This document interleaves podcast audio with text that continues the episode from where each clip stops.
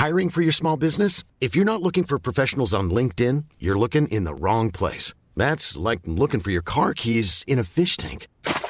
LinkedIn helps you hire professionals you can't find anywhere else, even those who aren't actively searching for a new job but might be open to the perfect role. In a given month, over 70% of LinkedIn users don't even visit other leading job sites. So start looking in the right place. With LinkedIn, you can hire professionals like a professional. Post your free job on linkedin.com slash people today.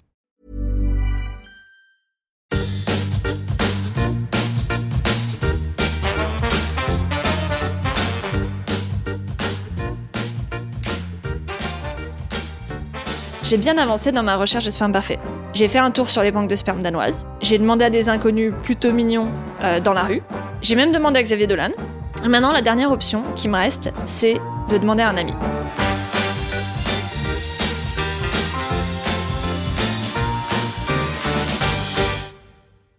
En fait, c'est marrant parce que quand j'ai parlé à mes amis de mon projet, mes potes dotés d'un sexe masculin ont tous eu des réactions euh, très directes. Il y en a une grosse partie qui, avant que je leur demande quoi que ce soit, m'ont répondu qu'ils n'étaient pas intéressés, que ça ne servait à rien de me demander. Ça leur avait a priori pas effleuré l'esprit que je pouvais ne pas être intéressée par leur super patrimoine génétique. Il y avait euh, un ami d'amis qui, lui, m'a dit tout de suite qu'il était intéressé, mais il voulait être le père. Et moi, la coparentalité, ça me plaît pas trop, euh, juste parce que j'ai envie de garder ma liberté et de pouvoir faire un petit peu ce que je veux. Et puis après, il y avait les autres amis qui ont rien dit, mais très clairement, je sentais dans leur langage corporel qu'ils étaient pas du tout chauds. Bref, du coup, il me reste plus beaucoup d'options. Euh, je peux, je peux demander à des amis d'amis que je connais pas très bien, ou à des amis qui habitent à l'étranger et que j'ai pas vu depuis super longtemps. Pourquoi pas Avant de me lancer quand même dans une recherche active, j'avais besoin d'être sûre que c'était une bonne idée, que c'était pas une option complètement délirante. Parce que je me posais quand même des questions. Est-ce que c'est une bonne idée que le donneur soit quelqu'un que, qui serait présent dans la vie de l'enfant? Est-ce que le donneur serait pas perturbé de voir son enfant, entre guillemets, grandir, sans pouvoir faire partie de sa vie? Est-ce que l'enfant, lui, comprendrait bien la place de ce donneur? Ça tombe bien parce que mon amie Asma connaît une Allemande qui s'appelle Suzanne Scherer. Suzanne, elle vit à Berlin, et son partenaire a donné du sperme à un couple d'amis qu'il connaissait. Aujourd'hui, leurs enfants mutuels jouent ensemble et ça se passe très très bien. Il est rentré à la maison un jour et il m'a dit Tu sais ce que ces deux femmes viennent de me demander? D'avoir un enfant avec elles. Notre réaction à tous les deux, immédiatement, a été Oui, absolument, nous devons faire ça. My husband, he Mon mari a été élevé dans une famille très chrétienne et c'était d'ailleurs une des raisons pour lui de le faire, ce qui est assez intéressant en soi. Parce que aider les autres, c'est très important dans sa famille. The idea of just helping each other out is really running in the family. And for me, the reason was entirely different. Pour moi, la raison était évidemment politique. Être dans une relation hétérosexuelle et ne pas avoir à penser à ça, c'est un privilège. Et si je veux vivre dans une société où c'est possible de ne pas y penser, je peux pas juste en parler, je dois le faire. only talk about it, then I also have to do it. I mean, and some people even ask me like, what, what do you even Les gens me demandent en quoi la décision me regarde. C'est pas mes affaires. Mais c'est quelque chose dont nous avons tous discuté. Qu'est-ce que ça veut dire pour notre relation, pour notre enfant et pour ceux qui vont venir? With implications. What does it mean for our relationship? What does it mean for maybe our child or possibly more children to come? So this was also part of the agreement and setup. Cela faisait partie du cadre que nous avions mis en place dès le début, avant même qu'elles essaient. Nous étions d'accord sur le fait qu'il faut qu'il y ait une relation avec l'enfant et que l'enfant doit savoir d'où il vient. where he's coming from. Um, there's extensive research that the more the kid, Il y a des études d'ailleurs qui montrent que plus on en sait sur son donneur, mieux c'est pour l'enfant. the more resilient Garder des informations peut lui nuire. So really withholding the information of where you're coming from can be super harmful to children. Les deux couples ont pris le temps de se connaître. Un an et demi après avoir euh, abordé le sujet, les inséminations ont commencé. Et puis un jour, le bébé était là. He was really detached, but then when this picture showed up, Au début, mon mari était très détaché, mais quand la photo est apparue sur nos téléphones, c'était évident que le petit était son enfant. Il a vu les photos, il était complètement surpris. the Il voulait leur donner de l'espace pour qu'ils se construisent comme famille. Il comprenait la mère non biologique qui avait vécu l'aventure de loin.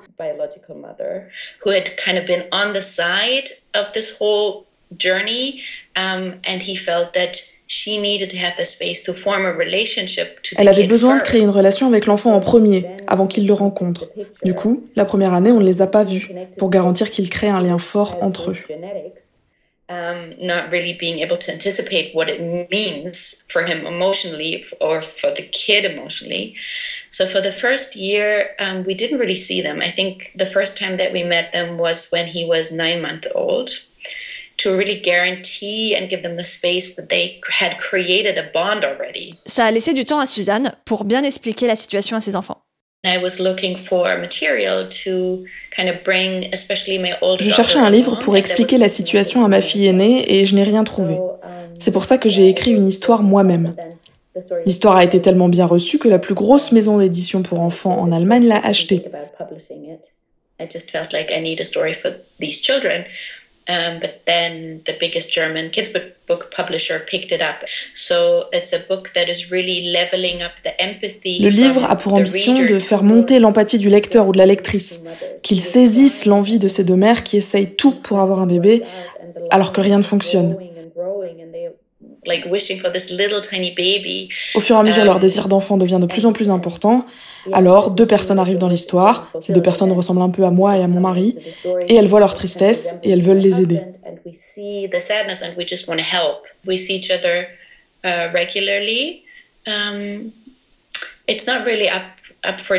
Nous nous voyons régulièrement. Nous sommes proches, mais ce n'est pas quelque chose qui pourrait menacer la relation qu'il a avec ses mères.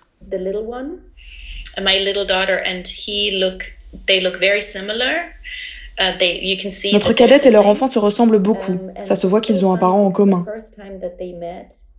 Um, Les enfants sont naturellement timides, mais au bout de 20 minutes, ils s'étaient collés à lui, ce qui est vraiment très inhabituel pour eux.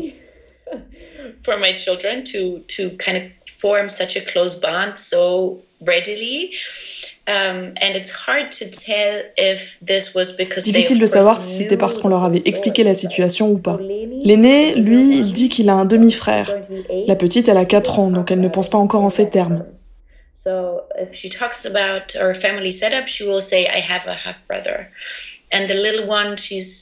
peut tous avoir une façon différente de décrire la situation et toutes ces façons sont vraies. So I can have a different story than they have, and it's both true. La foi de Suzanne dans leur arrangement est hyper rassurante. Because we communicated so openly all of the different um, parce que nous avons communiqué ouvertement sur les rôles de chacun, les héritages, etc., j'ai du mal à croire qu'il puisse y avoir une grosse crise identitaire, parce qu'il n'y a rien de caché à découvrir qui pourrait le surprendre.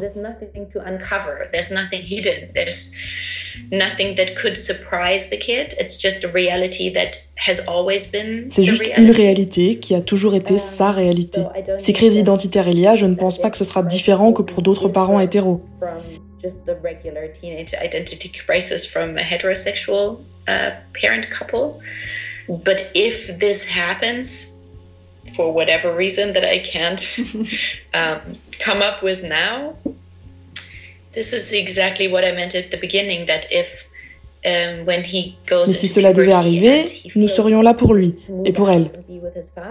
For whatever reason, then we're here for this too, right? And we will be available and um, of course always um, and i think this is super important as in a regular relationship je pense que c'est très important que les quatre parents soient alignés. Je ne ferai jamais rien qui pourrait aller contre les deux mères. so i feel i would never do anything that would work against the two mothers. Et je me demande si tous les arrangements se passent aussi bien que celui-ci. Pour en avoir le cœur net, je suis allée voir la docteure Konda, c'est une pédopsychiatre qui est un peu devenue une référence pour les parents LGBT. Du coup, des enfants nés par don de sperme, elle en a vu. Et son constat, il est clair. Ces enfants ne sont pas traumatisés par leur mode de conception. La plupart du temps, ce sont de, simples soucis d'enfants chez, beaucoup de parents, il reste cette interrogation est-ce que ce que traverse mon enfant actuellement, euh, ça a à voir avec euh, sa conception, avec ce que je lui ai dit, mal dit Il y, a, y, a, un doute souvent chez les, chez les parents, mais dans la réalité, c'est, c'est rarement le cas. Ce qui peut poser problème, en revanche, c'est les mensonges et les silences. En fait, pendant longtemps, les médecins ont juste préconisé de cacher le mode de conception aux enfants. C'était mieux de faire semblant que ça ne s'était jamais passé. Et aujourd'hui, on sait, cette stratégie, elle est hyper dangereuse. Parce qu'en fait, un secret, ça finit toujours par éclater. Et que ça éclate jamais au bon moment. Découvrir sur le tard qu'on a été conçu par un don, ça peut créer plein de problèmes chez les enfants devenus grands. Un sentiment de tromperie, d'abandon, d'incompréhension. C'est important de, pouvoir euh, expliquer à l'enfant euh, ce que c'est qu'un donneur. C'est-à-dire que au début, on peut ne pas personnaliser le donneur, c'est-à-dire dire vraiment l'histoire de l'enfant qui est l'histoire de, sa famille, l'histoire de ses parents, de leurs désirs. Dans une naissance euh, avec don, le désir d'enfant, il est chez le parent. Mais c'est c'est pas un enfant qui est né euh, parfois du désir d'autres parents, parfois pas, et qui a été abandonné. Il n'y a pas de recette, il n'y a pas de bonnes choses et de mauvaises choses. Euh, de façon générale, hein, dans l'éducation des enfants, chacun fait comme il peut avec ce qu'il est. Et ma foi, euh, la plupart du temps, ça se passe quand même très bien. Est-ce que c'est vrai aussi dans le cas d'un don de sperme par un ami? Le risque, effectivement, c'est qu'on ait l'impression que ce soit clair et qu'en fait, ça ne le soit pas. C'est-à-dire que euh, bah, un donneur comme ça euh, peut, à un moment, euh, étant donné ce qu'est la loi française, revendiquer une paternité. Et que ça, c'est une possibilité. Et ça peut être aussi une angoisse chez la maman. Parce qu'on peut se fâcher avec les amis quelquefois. Donc voilà, c'est dix ans plus tard, on est fâché, euh, pourvu que euh, il n'ait pas cette idée-là. Euh, il n'a pas d'enfant, mon Dieu, si jamais ça lui venait à l'idée. Ça sont des, des, des, donc ça peut créer, si vous voulez, effectivement des difficultés, même fantasmées. C'est-à-dire simplement dans, dans l'imagination, des difficultés qui seront peut-être pas réelles. Et puis dans la réalité, quelquefois, ça crée aussi des difficultés. Après, il y a aussi des situations où ça se passe extrêmement bien où les personnes étaient euh, tout à fait au clair avec ce projet, ou euh, dans le respect, euh, où les choses étaient pensées et où, oui, l'enfant va voir cet ami, mais pour l'enfant, c'est très clair que c'est un donneur et que c'est pas un papa. Parce que son, sa filiation, ses origines, son, son arbre s'est construit autrement. Je lui ai demandé ce qui était le mieux pour l'enfant, dont anonyme, semi-anonyme ou connu. Et sa réponse, malheureusement, a été très claire. Il n'y a pas de solution magique pas de formule gagnante. C'est vraiment très important que ça vous convienne à vous parce que euh, c'est vous qui allez euh, porter cet enfant, qui allez, l'élever. Il faut que ça fasse sens pour vous. Ça, c'est vraiment euh, primordial. Bon, la bonne nouvelle, c'est que je peux pas me tromper puisqu'il n'y a pas de mauvaise option. la mauvaise nouvelle, en revanche, c'est que je ne sais toujours pas ce que je vais faire. Bon, je pourrais demander un ami, mais j'ai pas encore trouvé qui. Je pourrais aller sur une banque de sperme, mais bon, on l'a déjà vu, ça me, ça stresse un petit peu. Je pourrais attendre Xavier Dolan, mais bon, il répond toujours pas. Et en fait, je continue à penser à ce que Anne et Léna m'avaient dit au tout début de ma réflexion. À leur choix de ne pas choisir, à la légèreté que cela avait apporté. En vrai, je pourrais très bien recréer ce non-choix en me rendant sur une banque de sperme. Elle donne la possibilité d'avoir un nombre d'informations réduites. Je ne pourrais choisir que la couleur de peau, des yeux, des cheveux et la taille. Pas de photos, pas de lettres, pas de jolie histoire, rien. Le problème alors, c'est comment je choisis? Comment est-ce qu'on choisit entre deux profils qui ont l'air quasi identiques? Parce que notre cerveau, il n'est pas fait, en fait, pour prendre des décisions sans avoir d'informations. Ou en ayant trop d'informations, d'ailleurs. Et surtout moi. Non, parce que moi, quand même, la raison pour laquelle j'ai commencé à aller voir mon fameux psy, Laurent, c'est que j'étais incapable de prendre des décisions. Je me mettais à faire des crises de panique en choisissant un cocktail ou un plat au restaurant. Maintenant, ça va mieux. Mais genre, pas suffisamment bien pour que je sois capable de prendre une décision si importante en n'ayant aucune option ou trop d'options. Alors évidemment, j'en ai parlé à mon psy, Laurent Fagion, et il m'a recommandé d'arrêter de me poser tant de questions. Cette question du donneur, de savoir, de ne pas savoir, elle doit aussi s'arrêter un moment euh, pour poser quand même que euh, cet enfant, il est, euh, il est le fruit aussi d'une éducation, d'un environnement écologique, de ce qui, ce qui, des interactions qu'il aura. Dans tous les cas, ça sera rempli d'erreurs. Oui, quelle que soit ça. ça. ne peut je pas. Vais merder. Voilà, c'est ça. Ça ne veut pas dire qu'il faut l'attendre avec euh, envie, ça veut dire que ça va se passer comme ça. Et vous allez, l'enfant et toi, en faire de jolies choses. Et pourquoi autant d'informations? Est-ce que c'est nécessaire? On n'est pas obligé d'aller tout voir. Alors c'est ce que j'ai fait. J'ai arrêté de me poser autant de questions. J'ai choisi l'option qui me semble la plus alignée avec euh, ce que je recherche et la plus simple. Du coup, j'ai choisi de faire appel à une banque de sperme danoise et d'être accompagnée par une médecin en France. Bon, très honnêtement, je sais toujours pas trop comment je vais faire pour choisir le donneur le moment venu. Puis c'est pas si grave que ça. Au pire, ça finira en plouf plouf et puis euh, voilà, ça sera le hasard. Tant mieux, c'est ce que je cherche depuis quelques semaines. Et puis hier, il s'est passé un truc sur les réseaux sociaux que j'avais pas du tout vu venir. Non, c'est pas Xavier Dolan qui a répondu à mon message. Mais j'ai eu l'occasion de parler avec un ami avec qui j'avais pas parlé depuis super longtemps. Et donc c'était la première fois que je parlais de mon projet d'enfant. Et sa réaction a tout chamboulé. Need any help? Not sure if you would want my jeans anyway, but I'm serious.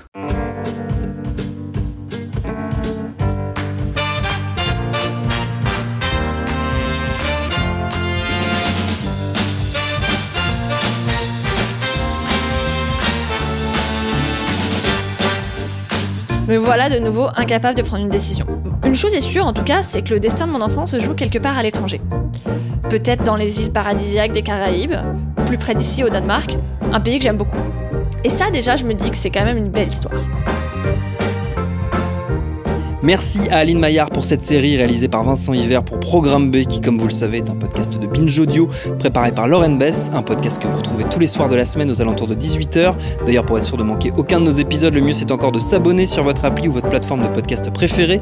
Pour nous parler, ça se passe sur Twitter, sur Facebook ou sur Instagram. Continuez de bien vous laver les mains, de respecter les gestes barrières et de rester chez vous si vous le pouvez, bien sûr. Et à lundi pour un nouvel épisode.